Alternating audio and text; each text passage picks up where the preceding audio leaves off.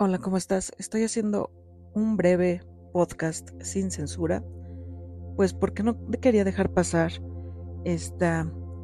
nota que se generó en los días pasados en las que un periodista, entre comillas, eh, Alejandro Villalbazo, de aquí de México, eh, comentaba en, su, en sus redes sociales que se modifica el calendario escolar de la educación básica para eh, tener más vacaciones y mencionaba eh, con total desconocimiento que lo único que queríamos los maestros era extender nuestro periodo vacacional porque al tener eh, una semana de junta de consejo técnico intensiva, que en este caso va a ser un taller para poder impartir el programa de la nueva escuela mexicana que se aplicará al próximo ciclo escolar, pues lo, en esas eh, juntas él dice que no hacemos nada, ¿no? que, lo, que las juntas de consejo eh, los maestros no hacemos nada. Entonces, por supuesto que generó eh, reacciones por parte de los compañeros maestros, por supuesto, pero pues también de la gente que lo ve y que lo escucha y que de repente piensa que lo que dice esta persona eh, pues es eh, cierto y que no se detiene a analizar.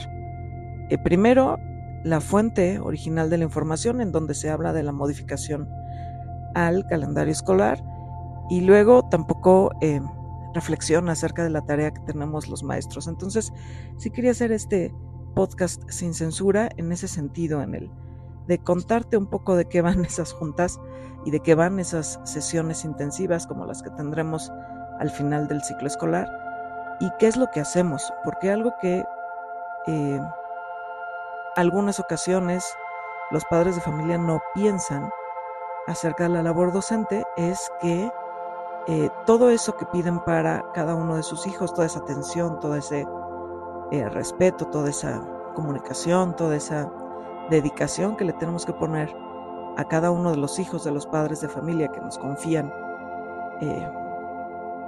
que, nosotros les demos clase, que nos confían a sus hijos tantas horas, pues no se ponen a pensar que sus hijos no son los únicos, ¿no? Que tenemos grupos que pueden ser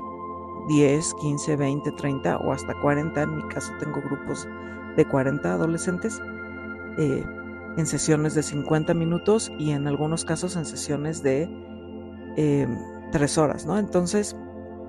eh, todos estos recesos que podríamos tener, como por ejemplo en este mes que viene de mayo, que en el que hay eh, varios días inhábiles, o en el periodo vacacional que acabamos de pasar, o en el receso escolar, porque el de verano no son vacaciones, es receso escolar. En algunas ocasiones eh, he escuchado personas que dicen, bueno, pero los maestros tienen muchas vacaciones, ¿no? ¿De qué se quejan? Sí, eh, tal vez tenemos un par de periodos de vacaciones al año, que son las vacaciones de diciembre y las vacaciones de marzo-abril de Semana Santa, pero agosto pues definitivamente no es, son vacaciones y son receso. Y además, eh, pues te voy a pedir que te imagines que en tu profesión, la que sea que eh, tú ejerzas, eh, de repente tienes que atender de manera simultánea a 40 clientes, a 40 personas que requieren eh, la mayor de tu atención, el mejor de tus servicios, eh, toda todos tus sentidos puestos para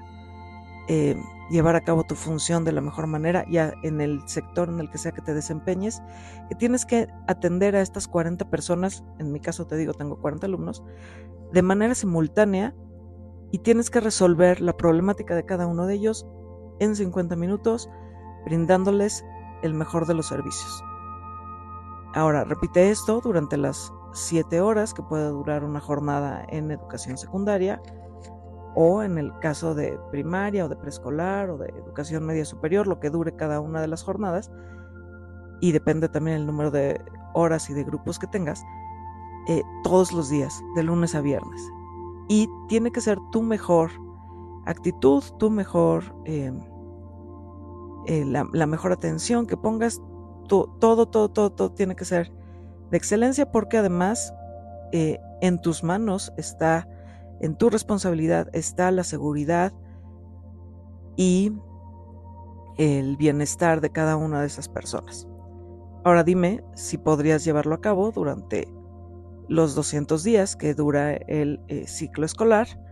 sin cansarte, ¿no? Y de la mejor manera. Y además de eso, suma eh, las juntas que se hacen a final de cada mes, en las que se tratan asuntos relacionados con cada uno de estos estudiantes y de la comunidad escolar en general, y cómo vas a hacer que tu labor sea mejor cada día y que la puedas desempeñar de la mejor manera, eh, salvaguardando la integridad física, emocional, eh, psicológica de cada una de esas personas que tienes a tu cargo.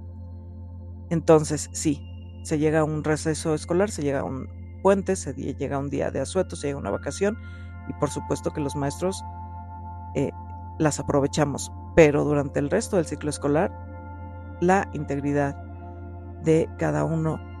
de los alumnos que tenemos a nuestro cargo está en nuestras manos. Y por supuesto que cuando algo sucede, eh, muchos de esos padres de familia lo primero que dicen es que estaba haciendo el maestro, que estaba haciendo la maestra, eh, por qué no estaba poniendo atención, sin detenerse un momento a pensar que cuando tienes grupos numerosos en espacios eh, no tan grandes, pues es un poco complicado que eh, puedas tener 40 pares de ojos que eh, vigilen a cada uno de esos niños, ¿no? Entonces, cuando un periodista como Villalbazo dice, los maestros en sus juntas eh, no hacen nada y se van a tomar la última semana del ciclo escolar para hacer su taller intensivo en el que no van a hacer nada y van a adelantar las vacaciones, creo que le hace falta eh, reflexionar un poco acerca de los maestros que seguramente atendieron a sus hijos, eh, qué tan buena educación recibieron en la escuela, porque ya estoy dudando que hayan recibido una educación eh, desde casa. Pero además, seguramente que este señor no tiene idea de lo que es atender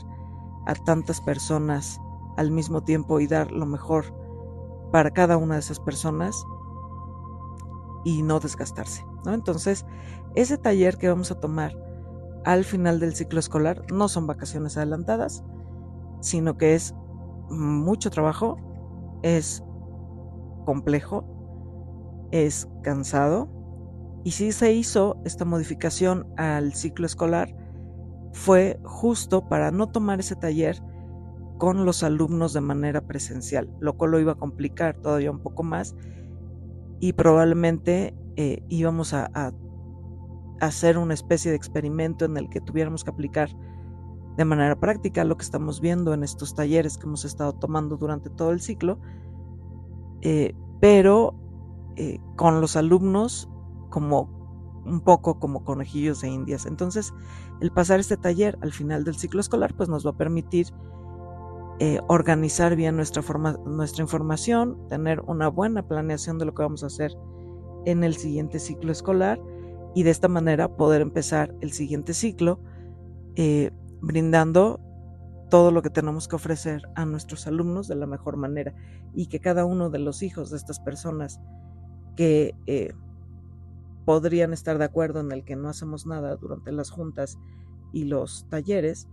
eh, pues tenga la mejor atención y no tenga y no tengan ellos una forma de sentir que no están recibiendo el derecho a la educación de una, de una forma plena. Entonces, es algo, este, este comentario que hizo este periodista en sus redes sociales es algo que sí me molestó a principios de la semana pasada o a mediados de la semana pasada, porque pues es una persona que tiene pues los micrófonos a su alcance y que tiene muchas personas que lo escuchan, que lo ven y que pudieran sentir que lo que está diciendo es cierto y que lo que queremos nosotros es eh, adelantarnos las vacaciones. Y entonces yo me pongo a pensar, entonces, eh, ¿cuál es el asunto? ¿Que no quieren tener a sus hijos en casa? Y entonces ya me podría yo desviar eh, hacia ese lado y entonces empezar a hablar acerca de la responsabilidad que tiene cada quien para con sus hijos, pero es un tema en el que eh, no voy a entrar, porque aunque soy maestra desde hace 20 años, pues no tengo hijos por decisión propia. Y entonces yo puedo regresar a mi casa después de un día de trabajo a descansar sin tener esa gran responsabilidad, porque ya la tuve en, mi día laboral con, con grupos de 40 alumnos durante el día. Entonces, no me voy a ir hacia ese lado, hacia el lado de la opinión que puedan tener eh, los padres de familia, pero sí me pongo a pensar un poco acerca de cómo queremos que sean los comunicadores de la información en eh, los medios masivos, cómo, cómo podríamos hacer para eh, lograr tener una información un poco más objetiva. Ya, ya no nos vamos a meter en si es una comunicación, una información real o no, porque al final cada uno tiene una realidad diferente, pero sí objetiva o por lo menos eh, bien sustentada. Eh, hay muchos otros periodistas a los que sí eh, prefiero seguir y de los cuales prefiero confiar más en lo que me dicen, pero definitivamente este señor me parece que o vive enojado con el mundo o lo único que quiere es causar polémica, pero en este caso creo que es muy delicado su mensaje. ¿no? O sea, el, asumir que eh, los maestros en el país no queremos trabajar por la educación de los hijos de los demás, eh, pues me parece algo muy fuerte. Pero bueno, hasta aquí llega mi podcast sin censura del día de hoy. Ya eh, expresé un poco lo que tenía que decir yo al respecto. como siempre, espero tus comentarios. En la caja de descripción están mis redes en las que puedes eh, seguirme. Te invito también a seguir mi otro podcast, Yogueando Ando, así eh, sencillo. Y no es porque el otro esté censurado y este no, es simplemente que en el otro trato eh, otro tipo de temas. Y en este que es sin censura, pues puedo hacer este tipo de manifestación de, de, las cosas que me inconforman, como en este caso, ¿no? Entonces yo espero que tengas una semana muy productiva, que sea excelente y que me escuches en la siguiente ocasión. Espero leer tus comentarios o escucharlos o recibirlos de la manera que quieras enviarlos a cualquiera de mis redes sociales y nos escuchamos la siguiente vez. Cuídate.